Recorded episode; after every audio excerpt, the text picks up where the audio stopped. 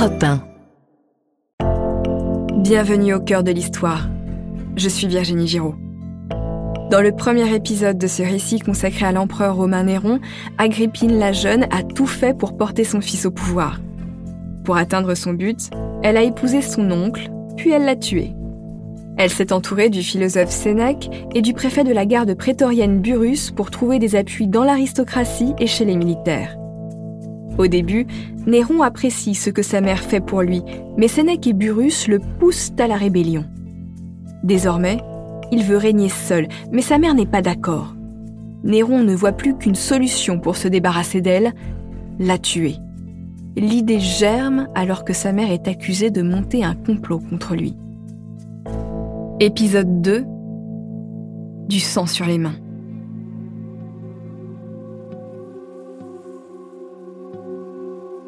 Nous sommes à Rome en 55 après Jésus-Christ. Après son plaidoyer, il est assez évident qu'Agrippine n'a pas monté un coup d'État contre son fils. Néron renonce à tuer sa mère.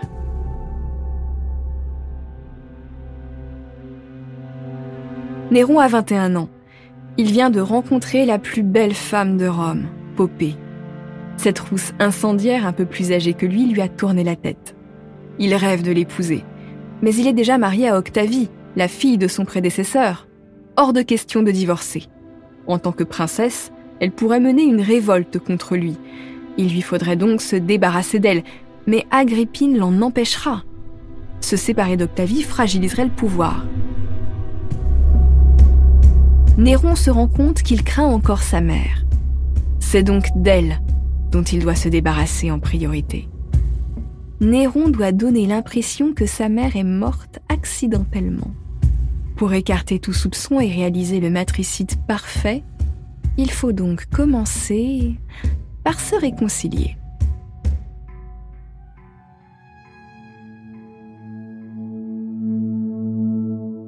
Nous sommes le 19 mars 59 dans le golfe de Naples.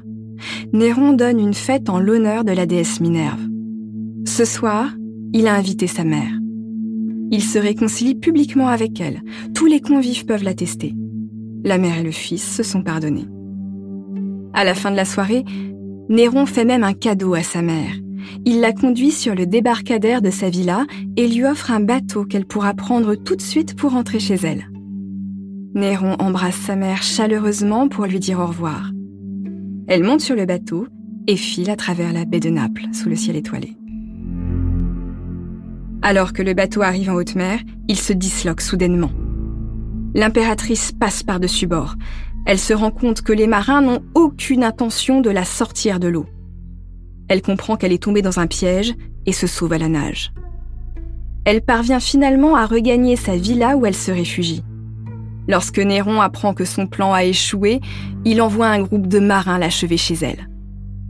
En voyant son meurtrier, Agrippine leur ordonne de frapper au ventre, là où elle a porté ce monstre. Elle s'écroule dans une mare de sang. Son corps est incinéré à la hâte.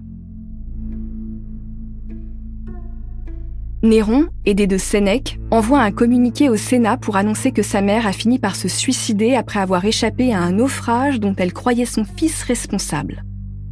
À tort, bien évidemment, puisque Néron s'était publiquement réconcilié avec sa mère. Cette version officielle romanesque est sans doute fausse, mais il n'y a personne pour la contester. Dans la foulée, Néron fait assassiner sa femme Octavie au prétexte qu'elle l'aurait trompé. Il a payé un marin pour dire qu'il avait été l'amant de l'impératrice. Nous sommes au printemps 64. Néron, débarrassé de sa mère et de sa femme, se sent plus libre que jamais. Il cède à un nouveau caprice.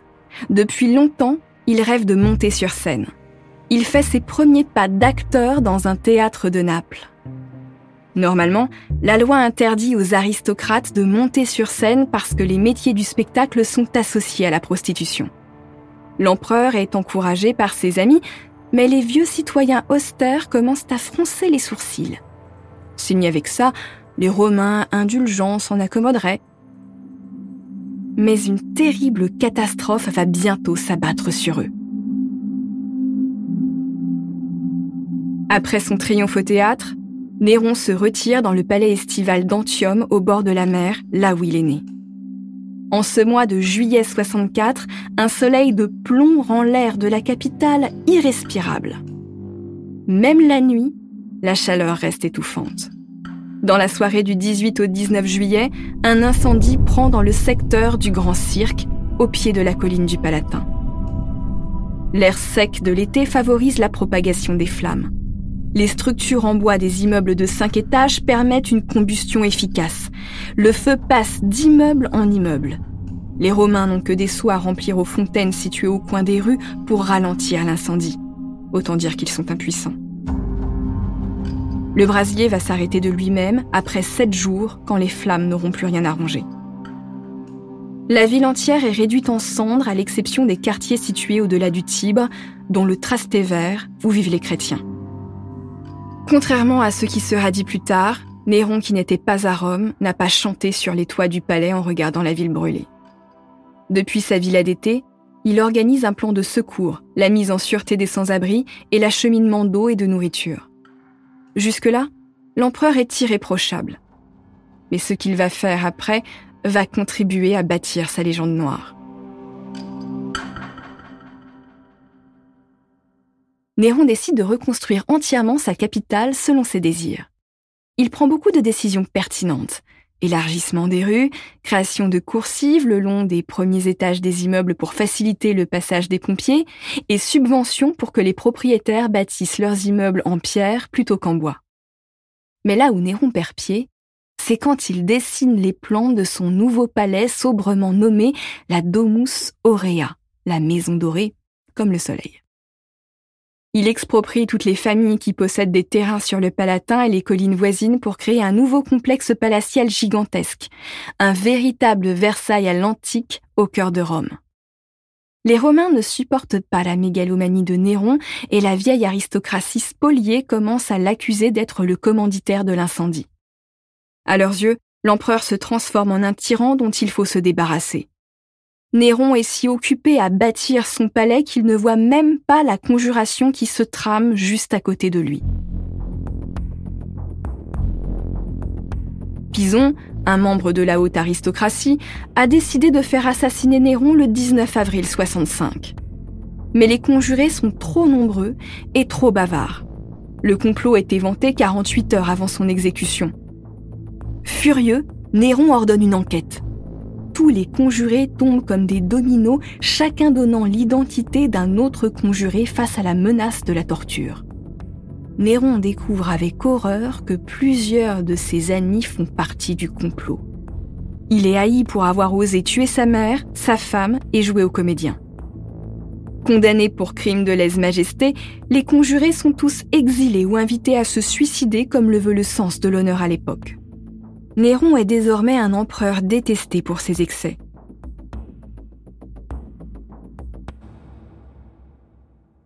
Le 19 mars 68, jour anniversaire de la mort de sa mère, Néron apprend que Vindex, le gouverneur de Gaule, vient de faire sécession. Il a levé ses troupes et veut marcher sur Rome pour établir la République. En Espagne, le vieux gouverneur Galba s'insurge aussi, suivi par le gouverneur Claudius Macaire en Afrique. À l'annonce de ces insurrections, le premier réflexe de Néron est de composer des vers sur la situation. Dans un élan de lucidité, il décide néanmoins d'envoyer des troupes contrer celles de Vindex. Celui-ci est défait à Lugdunum, l'actuelle ville de Lyon. Mais ce n'est pas suffisant pour calmer les rebelles. Le 10 juin 68, une partie de la garde impériale pactise avec Galba, le gouverneur d'Espagne dont l'arrivée à Rome est imminente les courtisans ont quitté l'immense palais où règne un silence de mort. Néron se rend compte qu'il n'avait aucun ami. Seuls Épaphrodite, Fan et Sporus, trois affranchis, lui apportent leur aide. Les quatre hommes se réfugient dans la maison de Fan, dans les faubourgs de Rome. L'empereur sait que l'armée se mettra à sa recherche pour le tuer dès que Galba sera arrivé à Rome. Dans l'Antiquité, le suicide est une noble manière de quitter la vie quand il s'agit du seul moyen de ne pas perdre la face. Néron sait ce qu'il lui reste à faire, mais il n'a aucune envie de mourir. L'empereur sort deux couteaux attachés à sa ceinture, teste le fil de leurs lames, puis les range. Soudain, des bruits de chevaux lancés au galop les Cette fois, c'est la bonne. Néron lève son poignard et le plante en travers de sa gorge aussi fort qu'il le peut. Épaphrodite l'aide et enfonce le poignard jusqu'à la garde. À ce moment-là, un militaire fait éruption chez Fan. En voyant l'empereur agoniser, il reste interdit. Néron s'écroule. Dans la mort, son cadavre prend une expression hideuse. Ses yeux bleu pâle ont une fixité terrifiante.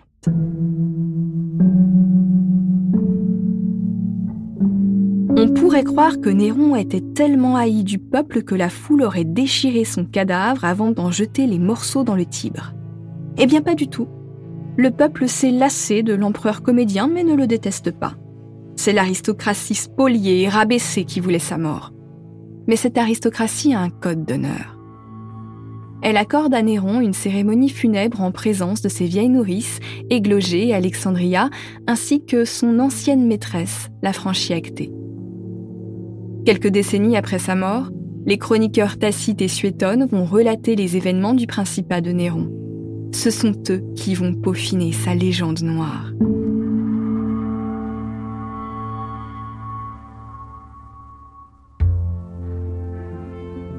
C'est la fin de ce récit en deux parties consacré à Néron. Merci de l'avoir écouté. Abonnez-vous au cœur de l'histoire sur votre plateforme d'écoute préférée pour ne manquer aucun épisode et suivez-nous sur Twitter, Instagram et TikTok pour avoir accès à des contenus inédits.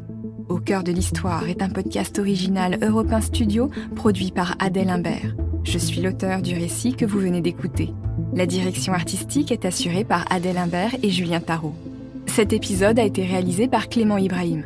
Julien Tarot a composé les musiques originales et les musiques additionnelles. Kelly Decroix est chargée de la communication, Héloïse Bertil de la diffusion et Sidonie Mangin a créé l'identité visuelle d'au de l'histoire. À bientôt!